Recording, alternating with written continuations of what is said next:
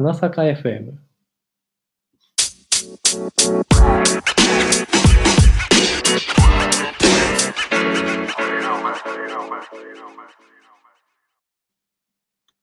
このラジオでは明日エンジニアと話せる会話の種を10分で提供します。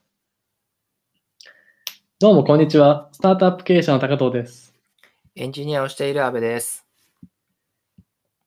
第2回目ということで、はい。今回のテーマはフェイス、フェイクニュースについて話していきたいと思います。まず僕、一個気になってることがあるんですけど、はい。フェイクニュースって、こう、昔普通に新聞とかある時代からあったと思うんですよ。例えばその、あちっちゃいマイナーな、こう、新聞大学が作ってる紙媒体とかがあって、で、そういうのをこう、はいこう、デマとかを、まあ、デマとかをチラシみたいな感じで配ってるとかっていうのもあったと思うんですけど、なんで昨今、このフェイクニュースっていうのが、こう、まあ、トランプさんのさっきあったような、こう、時とかにも大きい問題になってるんですかね。えーっと、その辺は切り分けた方がいいと思っていて、その、まあ、フェイクニュースっては、まあ、カテゴライズされるものになるのかな？ちょっとわかんないんですけど、うん。まあ、たまたまその、記者の人がちゃんと調べないで間違ったニュースもあるだろうし、うん。まあ、よく新聞社で言われる飛ばし記事みたいなうん。もので、えっ、と、ちょっと強引に、うんえー裏情報みたいなのの確認を、甘いのは知ってるけどうん出しちゃうみたいなうん。こともあるだろうし、それとはまたちょっと違うものとして、うんえっ、と、まあ、トランプさんの選挙活動に関するもの、うんまあえっ、と、まあ、選挙など政治的なものに関しては、なんか、あっちはもう、なんだろう、えー完全に利益が、まあ、難しいか、あの、世論を動かそうっていう気持ちのきものですよね。うん。で、そういうものと、あのーそういうちょっとオフ、えっ、と、間違ったものとか、飛ばし記事みたいなものは、若干、うん、同じフェイクニュースって言葉でくくれないんじゃないかなとは思いますけどね。うん。さっき今、安倍さんが言った後者のこう間違った方向にこうみんなを誘導しようっていうこう意思っていうか悪意を持ったフはいェイクニュースみたいな、なんかそういうのが今大きな問題になってるのかなって感じますね。はい。で、ちょっと考えてみたんですけど、はい。そういうのって、本当限られたケースでしかないですよね。うん。その、なんだろう、フェイクニュースが流れることによって、損をする人、またはなんかその悪い印象になることって、すごく有名な人の何かであることが多いと思うんですよね。うんあとはその芸能人のその、なんだろう、えーゴシップ記事みたいなのも、うん。まあフェイクだったりすることもあると思うんですけど、うん。ああいうところはあると思うんですけど、うん。一般的な記事において、あの、フェイクニュースとしてた叩かれる、まうん。あ、例えば、広告主の方が嫌うものって何なのかなってちょっと今考えてたんですよね。うん。確かに。なんか、まあ、パッと僕が思いつくのは、まあ、広告主の人からすると、こう間違った、あの、記事を出すような、記事を、記事に対してスポンサードしたくないっていう思いがあるのかなって僕は思ってました。でその間違ったが結構難しいなっていうところなのかなと。僕はなんかどちらかというと、炎上したっていうことなのかなと思うんですけど、ああ。間違ったどうこうって別にそんなに、うんあのー気にしてない、みんな気にしてないと思うんですよね。うん。世の中多分間違ってる記事なんて山ほどあるから、うん。あの、一個一個に対して間違ってるかどうかってそんなに気にしてなくて、うん。ただ、まあ、致命的なやつが時々あって、うん。で、そういうものに関しては、その、炎上してしまう。うん。そうですね。で、炎上したものに対して、えっ、と、あ、ここで、〇〇の広告出てたよって言われるのが嫌だから、うん。あのー、嫌なんじゃ、あのー、なんていうかな、そういうところに出したくないって言ってるんじゃないかなとは思うんですね。うん。でもそれは確かにそれはありますね。どういったフェイクニュースが炎上するんですかね？うーん、いろいろあるんですけど、エンジニア界隈っていうか、うん。は結構昔からあって、うん。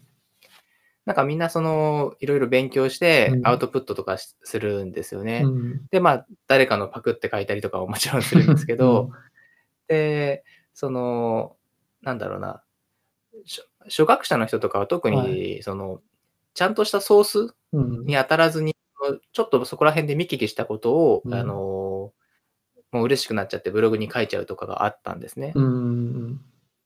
そうするとな、なんか、そのもう第2、第3次ソースを使って書いてるから、もう何にも、あの、確かなことを書いてなくて、うん。なるほど。で、昔からよくその、ソース出せみたいなことを言われてたんですけど、なるほど。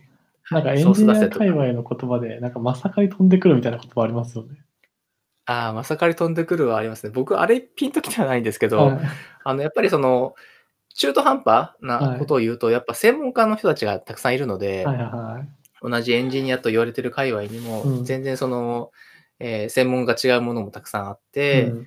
えーで、そういう人たちからすると、例えば、まあ、フロントエンドエンジニア、まあ、うん。ソフトウェアの話になっちゃうん。ですけど、うんフロントエンドエンジニアの人からが、そのちょっとバックエンドエンジニアリングを行って、それについて書くと、まあ、バックエンドエンジニアの、まあ、本職の人からすると間違いだらけ、間違いじゃないけど、正確じゃないっていうようなことがあったりして、そういうのに対して、こう、ツッコミを入れたくなる、ツッコミを入れられることはまあまああるし、もっとふくあの複雑になっていけばより、まあ、まさかりが飛んでくる確率は 上がるというか、なるほど。はい結構じゃあ、エンジニア会話の世界ではそういうファクトチェックが昔からしっかりしてたっていう感じなんですかね。そうですね。特に、まあ、あの、有名になったりする記事。まあ、き最近、うん最近で言うと、まあ、キータとかが、うんで、その、みんなでいいねされるとか、うんあるわけなんですけど、そうなるうんと、やっぱり、あの、いろんな人の目に入るので、いやいやいや、この記事めちゃめちゃいいねもらってるけど、全然間違ったこと言ってるよとか言って、うん。あの、まあ、まさかり飛んでくるというか、その、強い指摘を受けることがあったりするんですよね。なるほど。でもやっぱし、炎上っていう言葉の通り、ある程度こう人の目にさらす、さらされるところにないとこう炎上することもないってことは、こう一定みんなが信じるようなことを言うっていうのが、こう、なんていうか、一個炎上の鍵になるんですかね。そうですね。うーん。信じること、なん、それ難しいな。えっ、と、人って疑う必要がないことを疑わないじゃないですか。うん。だから基本的には、その、えっ、と、なんだろうな。ま、間違ってることも、あ正しいことも、まあ、それぞれ言ってしまうと思うんですね。うん。で、うん、信じたくなるかどうか、うん、なのかな。なん、なんて言ったらいいんですかね。うん。でもそれ確かになんか信じたくなるかどうかって、なんかピンとくる言い方な気がしました。なんかはい。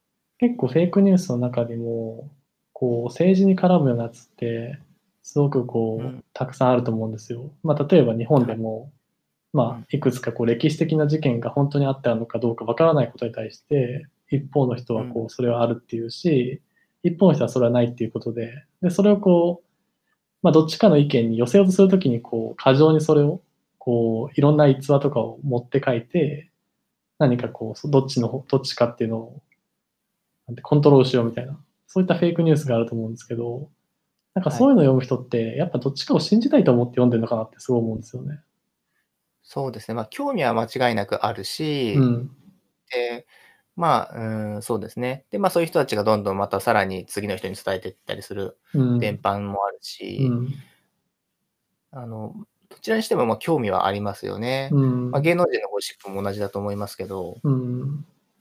でもやっぱ今ってうん結はい構その、こう伝播のスピードがやっぱ昔よりとっても速くなってると思うんですよ。こう SNS とか、そういったものはができてから。なんかそういったもののこう伝播のスピードが速いっていうことも一個フェイクニュースの問題を大きくしてるのかなって思うんですけど。そうですね。それは間違いなくあると思いますね。まあ、要は、その、その辺の友達と、ただおしゃべりしたような感覚で、えー書いたブログであったり、ツイッターであったりが、なんか、いつの間にか、あの、日本中の人が知ってるようなうん、うん。コンテンツになってしまって、あらら、みたいなことは、そうあですよねるような気が。しうん、確かに。なんかそういった中で、やっぱその、自分が、まあ、よくそあと言われるのって、SNS ってこうすごく自分のこう興味があるものにこう囲まれた世界だから、こう、なかなかこう、それ以外の情報に逆に接しづらくなる。なんかフィルターバブルとかって言われたりするじゃないですか。はい。なんかそういったものもあるから、こう、そもそも自分のところに飛んでくる情報って、こう自分が信じやすい情報の可能性が今は高いのかなと思って。あーまあ、そうですね。ツイッターとかフェイスブックも結局つながりのある人とか、そういうところから飛んでくる情報が多いですもんね。うん。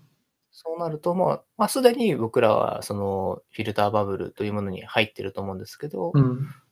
まあ、より厳しくなっていくうん。感じですか、そうですねどうなんですかね昔はそれこそテレビしかなかったから、うん。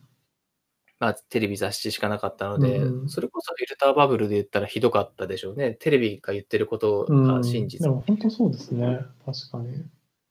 はい。この時代、まあでも、テレビっていうものには、こう、一定フェイクニュースが入らないような仕組みがあったってことなんですかね。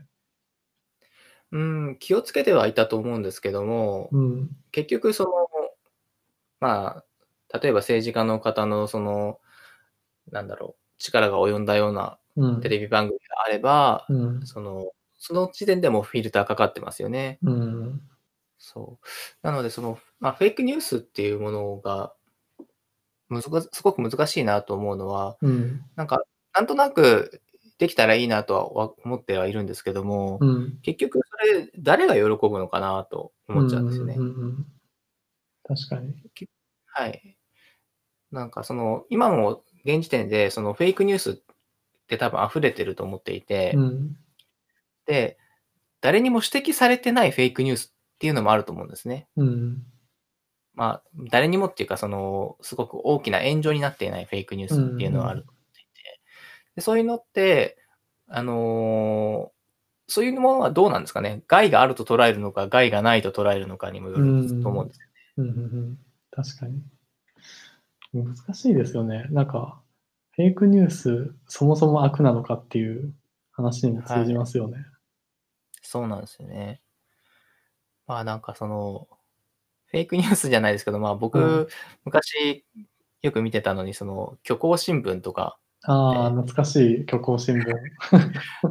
あれはもうなんか嘘ですって言って書いてて、はい。でもなんか空想だったり、そうんのちょっとそうだったら面白いなっていう記事が結構入ってて、うん。なんかそういうのをもう悪く、わそれが悪いものだとは思ってないんですよね。うん。確かに。なんか、はテック界隈では、なんか、エイプリルフールネタとかも結構盛り上がりますもんね。毎年。あそれ確かにそうですね。あれはなんか、まあ、完全に、まあ、わかっ言ってるから、フェイクっていう表現はおかしいのかもしれないですけど、うんうん正しくないこと、あのーことをやって、やったり、あえてそれをネタで正しくしちゃったりする人たちもいっぱいいますけど、そうですね。確かに。ややこしいですね。フェイクニュースのつもりが、その後に本当になっちゃうっていう。そうそう。なるほど。確かに、でも、そういった、まあ、やっぱフェイクっていうのを分かった上で楽しむのは全然、なんか、た楽しいし、ありですよね。こういうのって。そうですね。こうでもさっきの安倍さんが言った、こう、誰が喜ぶのか、フェイクニュースをすることで、フェイクニュースを作ることで、こう、喜んでる人というか、それがこう、お金になってる人がいるのかっていうのも、僕はすごい興味あるテーマで。うん。それで言うと、やっぱりなってる人はいますよね。その、うんなんだろうな。みんなが期待するような、嘘でもいいから期待するような記事をブログとかまで書けば、うん、PV が稼げるじゃないですか。うんうん、確かに。まあ、それが広告費が、えーえーになって、えーうんお金もらえることになるので、うんそでそういうものってどうなんですかね。まあ、ぐなんだろう、クリーンではないのは分かってるんですよ。嘘書いてるし。うんうんそれはどれぐらいその広告主にとって嫌われる行為なのかっていうのは、まあありますよね。うん、難しいですよね。はい。炎上ししてないとしてですね。炎上してしまったらもう何にしても、えーダメなんだと思うんですけど、確かに。なんかすごいこう、理想論で言えば、こうどの広告主もこう真実のこう記事だけに出したいっていう気持ちはあるのかと思うんですけど、はい。なんか現実界、現実の世界って、こうほとんどがグレーに位置するようなものじゃないですか。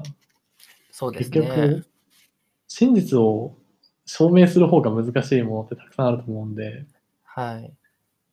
だからなんか、まあ、気持ちは、理想はそうだけど、まあ炎上する記事の出したくないけど、それ以外のものには出してるっていうのが現実ですかね。そうですね。それが現実なんじゃないかなと思いますね。まあ、一般的な、えー世界においては。うん。確かに。安倍さんって、ネットフリックスのザ・グレート・ハックっていうドキュメンタリー見たことあります、僕、ネットフリックス契約してないんで、そっち系全然見たことないんですよあそうなんね。なんか簡単に、なんかあ、の、それこそトランプさんの選挙とか、あとブレグジットの時に、そのコンサルティングやってたケンブリッジ・アナリティカっていう会社をテーマにしたドキュメンタリーなんですけど、はい。結構僕それ興味深く見て、結局その、うんシーンはこれも多分裁判でも結末がついて、結論がついてないんでわかんないんですけど、まあ結構そのコンサルティング会社が、こう、まあいろんなこうフェイクニュースのようなものを流して、こうトランプさんが買ったりとか、ブレグジットをうん。こう支持するようにこう導いてたっていうのが結構こう描かれてた、描かれて描かれてるドキュメンタリーで、なんかそういうことができちゃうっていうのが結構すごいなって思ってて、その結局、誰が得するんでしょうね。いや、でも、でも多分その話で言うと、その、選挙をする、まあトランプさんとかがコンサルティング費用を払ってたと思うんですよ。うん。だからそういう人のためにやるっていうのが、結構フェイクニュース、単純にこう誰かがこうそれで PV を稼ぐだけじゃないっていうフェイクブ、フェイス、フェイクニュースの、フェイクニュースの、こう、また一つの側面っていうのが結構怖いなっていうのも僕は思いました。と、今のお話だと、はいフェイクを結構出してたんですか？あの、トランプ政権側を、トランプさん側は。なんか、多分トランプさんがやってたっていうことでもないかもしれないですけど、例えばはい結構よく言われてるのって、うん。なんかそのアメリカですごく犯罪が増えてるみたいな、そういった選挙キャンペーンにそういったこう言葉が入ってたらしいんですよ。はい。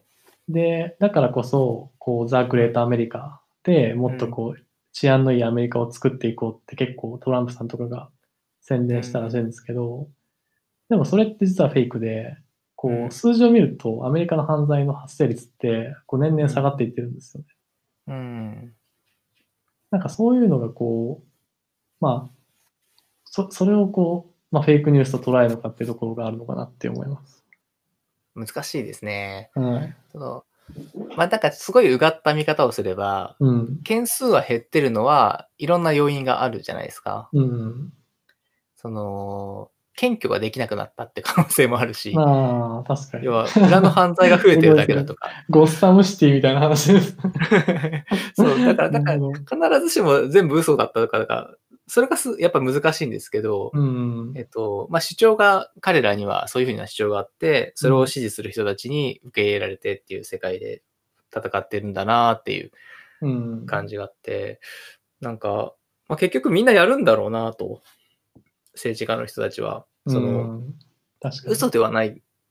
あの、ほん、ほん、なんかいろいろな角度から見ると実は嘘じゃないけど、うんでも、なんかそんな言うほど、あの、ホワイトじゃ全然ないよねっていう、うん。だいぶグレーなとこついていろいろ話してるよねみたいなのも、まああるんだろうなという気はしますね。確かに。でもなんか、結局さっきのフェイスフェイクニュースって、どっちかにこう意見を持っていきたいみたいな、そういった意図が絡んでるとすると、政治家の人ってまさしくそういう仕事だから、まあ、すごくそこって密に関わってきますよね。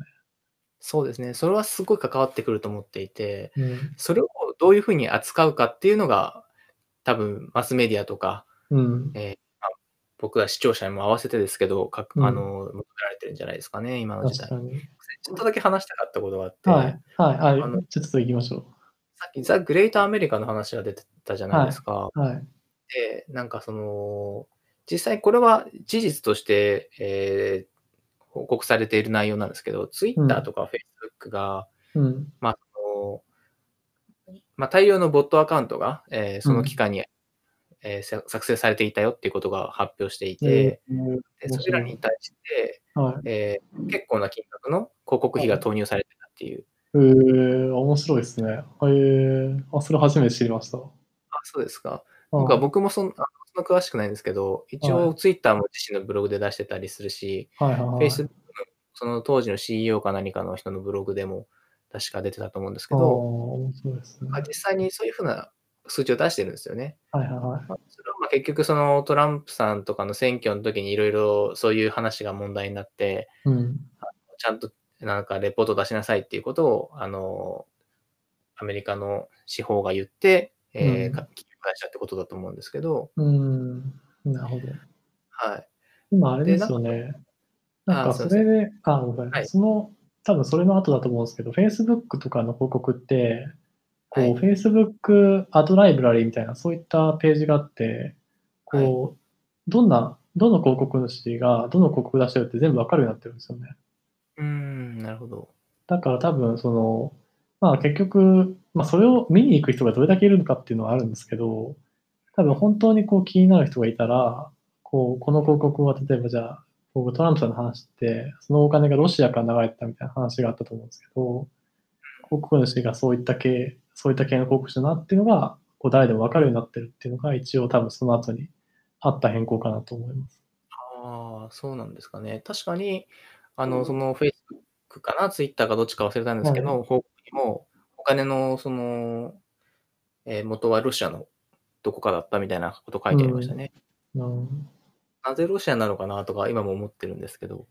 うーん、あそそれはちょっとなかなかディープすぎて、ここで発言するのも恐ろしいような話かもしれないですね。そうですね。なんかたまたまそっちの方のそうんのアカウントというか、なんですかね、まあ資産、企業かなんかが使いやすかっただけなのかもしれないし、うんまあ何かかもしれないし、みたいな。ね。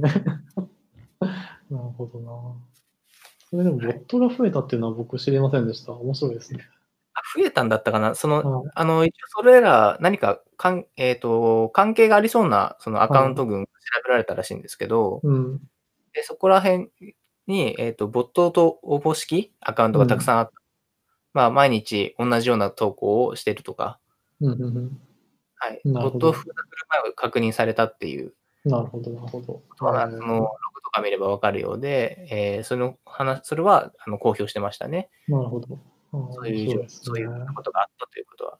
えーで、そのアカウントに関連する広告費が、まあ、はいなのか、何千万ドルだかな。んそんな多くないかな。あの、うんまあ、何ドルうん消費されてたのか分かったみたいなことが書いてありましたね。うんえー、なるほど。面白いですね。なるほどいや、なかなか語り尽くせないフェイクニュースのトピックですけど、今日は一旦じゃあ、この辺りで。そうですね。はい。また2回目やりましょう。フェイクニュースパート2。じゃあ、この。ご意見、ご感想は、えー引き続きツイッターのハッシュタグ、花坂 FM まで。花坂 FM でした。